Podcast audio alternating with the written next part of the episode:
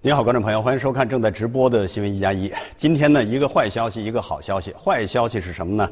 相信很多人和我的感觉是一样的。二零二零年的一月份太糟糕了，太糟糕了，这是坏消息。那么好消息呢？今天是一月三十一号，离这个月过去还剩两个多小时，我们马上就将迎来写着“立春”二字的二零二零年的二月份。那么今天呢，还有两个大消息。首先，第一个是数字大，我们看啊，昨天。昨天这个新增的确诊病例，全国是一千九百八十二。是这几天最多的一次，在整个这个饼状图当中，它体现的是累计九千六百九十二例全国的确诊的这个病例。过去这四天占了这么大的权重，在这个曲线图你也能看到，这四天是在一个高位的这个运行当中。这当然是数字大。接下来是一个心理震动大。那黄冈市的一问三不知的卫健委的主任，按程序呢迅速的这个被免职。其实这也在提醒很多人，也许现在或者说此时此刻不是问责的时候，但是别让自己。的行为为问责变成了你成为一个对象，那接下来的一个消息呢，就是说不上好消息，也说不上是坏消息。为什么这么说呢？我们来看，今天大家都在新闻中看到了，世卫组织宣布全球公共卫生突发事件是这次中国的这个疫情。那么很多人可能会觉得是坏消息，我倒觉得不这样看，因为真正的坏消息是我们的疫情本身。如果疫情向坏的方向去发展，即便世卫组织没有给这个级别的这种宣布，最倒霉的也是中国自己。反过来说，如果我们快速的控制，并且迅速的出现转折，然后开始下滑，过万是肯定的确诊病例，但是什么时候到一万一？再变成零，那么也给世卫组织取消这样一个宣布呢，提供了更快的时间。这个时候，中国也是最早的受益者，世界也是受益者。那接下来呢，我们来关注今天这个数字呢，与湖北有关。我们来看这样一个数字：全国昨天新增的累计确诊病例是九千六百九十二，那湖北省累计的报告病例是五千八百零六，占到整个全国的百分之五十九，这个权重当然非常高。那么武汉市呢，累计报告病例，昨天。到昨天两千六百三十九，占到了湖北省整个的百分之四十五，也就知道武汉此时面临的巨大的压力和挑战。那接下来呢，我们就将连线湖北省委副书记、武汉市委书记马国强。马书记您好。哎哎，主持人好。刚才我已经说了，武汉到昨天新增的累计病例达到了两千六百三十九，这么大的一个数，现在武汉的各种资源扛得住吗？您可不要客气，说扛得住，自己解决。呃，您说的非常对。面对如此大的一个数字，而且还是在高位上的一个增长，那应该说我们应对的呃各个方方面面啊都不能说充足。比如我们的这个病床。虽然我们想方设法、千方百计，在不断的这个增加、开辟新的病床数，但是因为这次的疫情是一个乙类传染病的界定，所以它对病床的要求、对医院的要求非常高，所以这也导致我们在新增病床上这个进展速度没有大家想象的那么快。那么还比如。我们的医用物资，那么随着党中央、国务院的全力支持，全国人民的支援，我们的各种医用物资紧缺程度有所缓解。但是，比如防护服、护目镜、N95 口罩啊，仍然处于紧平衡，需要每天调度。那么还比如我们的医护人员。啊，随着患者的增加，那么医护人员的紧缺程度啊，也显现出来了。当然，随着全国各地，包括中国人民解放军支援我们的医护人员陆续到达，也有一定程度的缓解。所以，我要说，我们这样一些资源啊，要应对这样一场疫情。那么还是要不断的每天每时每刻要扩大我们这些资源。嗯，只有这样才能应对目前这样一种状况。那相当重要的一点是，每天都有几千万的这个国人在观看着火神山和雷神山医院的建设。那么，火神山二月三号要接患者，雷神山二月六号，它会多大程度或者说是能彻底解决你现在在病床和这个医疗资源方面的紧缺吗？呃，应该说，随着这个是一个专业的医院，那么它具备接收。一些重症患者的能力，这样会大大缓解我们已有的医院的能力。那么我们也有后续的计划，就是不断的要把我们已有的资源，不满足三区两通道的，还要加大改造力度。马书记。今天呢，大家在新闻当中已经看到了，因为这个湖北省向这个国务院提出这个申请，那么国务院已经批复了，可以适当的延长湖北的这个春节假期。那好了，接下来是这个适当究竟有多长？要取得什么样的效果？要考虑哪些事情啊？一下又延长了。嗯，湖北省特别是武汉市，作为我们疫情最严重的地区。呃，国务院同意我们适当延长。那就我们的考虑而言，我们现在明确的是二月十三号之前，我们的学校不开学，啊，我们的非保城市运转的这样的一些工地、工厂不开工。那么我们想啊，随着后边几天我们对疫情扩散的控制，看看数据的变化，来才来决定。我们要到底延长多长时间？马书记，这两天已经越来越多的人开始关注的是非常不容易的做出巨大奉献的武汉人的心理状态。那么，随着这个春节假期的进一步延长，会不会心理变得更加脆弱？从这个市委市政府的角度来说，怎么样想一些方法去抚慰已经很不容易的武汉人的心理？呃，确实。我们武汉人民啊，很不简单。我作为市委书记，要感谢我们广大市民。那么，随着这个时间的延长，我们的市民呢，有一些焦虑，有一些紧张，啊，这个我们都知道，我们也可以理解。我们现在的做法就是把我们各级党组织发动起来，特别是我们的街道、社区，包括我们的网格员。要把党中央的关心、关爱传递到每一个人，传递到每家每户。那么，同时我们也要启动志愿者邻里守望相助，让大家感到我们武汉人民是一个整体，我们的左邻右舍大家都在互相关心。当然，我想最重要的抚慰还是习近平总书记。党中央没有忘记武汉人民，始终在关心、关爱着武汉人民。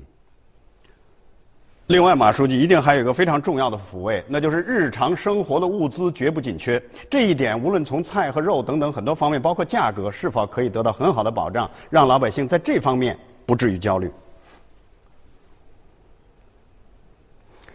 嗯，这个应该说，在国务院的这个统筹安排下。在兄弟省市的支援下，那我们的基本的生活物资保障应该是充足的，比如米、面、粮、油、蛋、奶。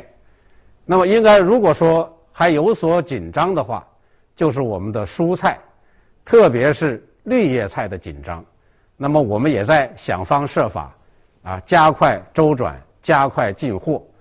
那么，当然这方面呢，让我们的老百姓。虽然我们采取了外防输出、内防扩散的一些交通管控的措施，但是呢，不至于影响到我们市民基本的生活。呃，马书记，其实就在咱们开始连线之前九点多一点，因为国家出动了这个第一批的两架包机，从泰国、从马来西亚运咱们的这个湖北人，尤其可能有也有很大比例的武汉人再回来。九点多钟的时候，从泰国回来的这个飞机已经落地了。其实武汉市一定也在提前去考虑怎么去迎接我们回来的这个老乡，尤其是未来怎么考虑去接在可能国家包括国外很多我们的老乡，怎么去安置，要考虑哪些问题？嗯，这个我们呃湖北人在外，武汉人在外啊，他们呢应该说，由于我们为了防止疫情扩散、输出，采取措施以后，确实给他们带来了不便，所以啊，我在此也代表我们武汉市向他们表示歉意。那么对于他们的回来，我们做了详细周到的安排。那么。现在从国外回来的，基本都要采用包机的形式。那么到机场以后，我们会对他们进行一个体温的监测，然后用交通工具把每一个人送到家。那么接下来可能还有继续滞留在海外的，要用同样的方式把他们接回来。那么在滞留在省外的、国内的这些。湖北人、武汉人，我们也制定了详细周密的措施。那么将来要和现在他们所在地的当地政府防疫指挥部取得联系，将来恐怕也是一个整体的行动。马书记，在这个每当有这个比如说灾情或者说疫情出现的时候，国人是爱如潮水，那么自然对慈善机构的关注是眼里揉不得沙子。那不管您是作为湖北的这个省委的副书记，还是作为武汉的市委书记，是否可以建议并且决定，湖北省和武汉市的慈善机构应该接下来定期的，比如说三天一次举行这个新闻发布会，这样的话回应人们的关切，接受监督，同时倒逼自己能力的提升。对此您怎么考虑？嗯，我作为武汉市委书记，我应该可以在现在就答应你，我们责成我们的慈善机构啊，每三天发布接受捐赠的情况、捐赠物品使用的去向，同时我想啊，也要求他们要在网上啊要来公布我们接受什么地方的什么物资，我们分配到了什么地方，广泛接受社会的监督。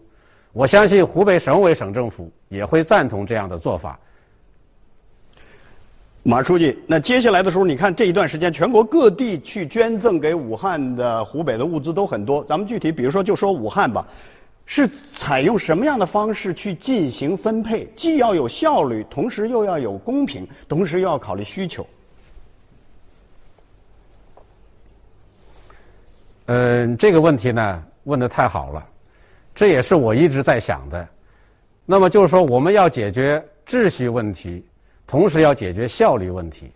所以我们呢，还是主张要通过红十字会和我们的慈善总会等慈善机构来，起码信息要通过这个。我们将来捐赠方和受赠方可以在我们统一的调配下，那么物可以直达。那么这样的话呢？更便于大家监管，所以我也接到过我们有很多捐赠者的给我的这个反映，说希望我要把这个物品捐赠给同济医院，我要把那一个捐赠给我们的青山区。那么在这个过程中啊，我们实际上呢，现在的决定还是希望都能通过我们的慈善机构来进行。嗯，马书记，你看网友也在关心着。这样的一个问题，比如说协和医院现在到底缺不缺物资？因为医生说缺呀，但是医院又辟谣说不缺。您了解的情况是怎么样的？呃，应该我刚才说了，我们所有的医用物资现在都在一个紧平衡状态。所谓紧平衡状态，就是不能保证时时刻刻啊都能充足。那么就协和医院来说，它可能也和我们其他医院一样。那么可能现在还有，大家担心两个小时以后还有没有？啊，三个小时以后有没有？所以我们现在呀，这个中央前方指导组也在全力帮助我们，啊，我们国务院的各个部委也在全力帮助我们，在多方筹措这些医用物资。马书记，我知道您现在非常忙，但是是否偶尔也会去想这样的问题？在疫情最初开始的时候，比如说从这个去年的这个年底一直到这个二十号之前，我们的警觉够吗？我们有没有上报的机制？您觉得，假如出现了一些混乱或无序的话，我们的反省是什么？反思是什么？呃，这几个重要的时间节点啊，在这段时间以来一直在我脑海里。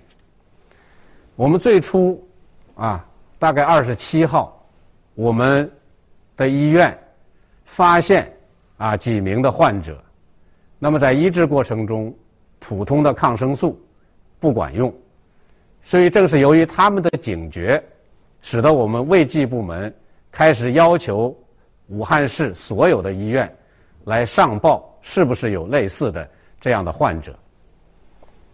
那么到了三十号。三十一号，那么感觉武汉市的其他的医院也有类似的患者，所以我们上报了国家卫健委，那么才有了国家卫健委派出指导组、专家组来指导我们来做这项工作。那么到了一月的十二号、十三号，应该说又是一个重要的时间节点。那么随着病例数的增加，那么我们采取了啊。这个特别是泰国爆出第一例啊，这个从武汉去的旅游的人，这个确诊以后，那我们采取了机场测温、高铁站测温这样的一些措施。那么随着疫情的发展，到了二十号又是一个重要的转折点，李克强总理召开国务院常务会，国家卫生计生委把这次的新型冠状病毒肺炎界定为乙类传染病。那么我也在想，如果我们能早一点采取措施，效果可能会更好。比如说，我们在十二三号测温的那天，是不是能够采取像我们二十三号啊采取的控制飞机、高铁、啊汽车轮渡的出行？啊，那我想啊，如果那个时候要采取这种措施。可能疫情会有所缓解，啊，不至于当然像现在这样一种状况。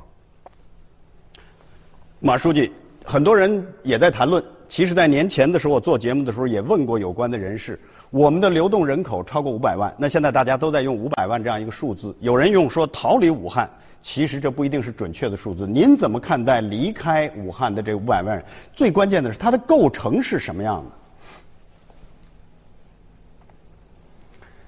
呃，应该说我们中国的习惯，每到春节前，像武汉这样的大城市，都有很多外来的务工者啊、探亲者会离开武汉。那么，我赞同您刚才说的，我也不赞同说这些人是逃离武汉。啊，那么他们是因为要探亲、要回乡、要回家啊，离开了武汉。那么现在我们通过大数据能够跟踪分析出来，现在全国各地，那么对于离开武汉的这些人，也已经开始了这个体温的监测啊，隔离的观察。呃，马书记，在这段日子，尤其在每天确诊的病例急剧增长的过程当中，从我们的决策者角度来说，做没做过最坏的打算？有没有什么相应的政策储备？呃，我们现在 在夜以继日的在想方设法来扩大我们的病床，也就是增加我们收治的能力。同时，我们没有丝毫放松我们室内的交通的管制。虽然这样的一些管制对我们市民的出行造成了一些不便，那么这个其实就是我们要。有准备的应对啊，更加艰难的这种情况。马书记，最后一个问题可能跟您自己的心态有关。这一段日子以来，您一直在用什么样的心态在做工作？呃，首先啊，我说我这个是一种内疚、愧疚、自责的心态。就像你前面一个问题问我的，我一直在想，如果我早一点决定，啊，采取像现在这样严厉的管控措施，结果。会比现在要好，那么我们可能对全国各地的影响啊会小，这个结果没有这么严重，那么也会让党中央、国务院少操心。第二个心态呢，我想呢还是紧张，因为我从来没有遇到过如此重大的挑战，这场挑战。是一场战役，这个战役是看不见敌人的战役。那么，在应对这样一场战役的情况下，我们一方面要做防控，一方面要做救治，同时还要保证保障我们市民的正常生活，保证城市的正常运转。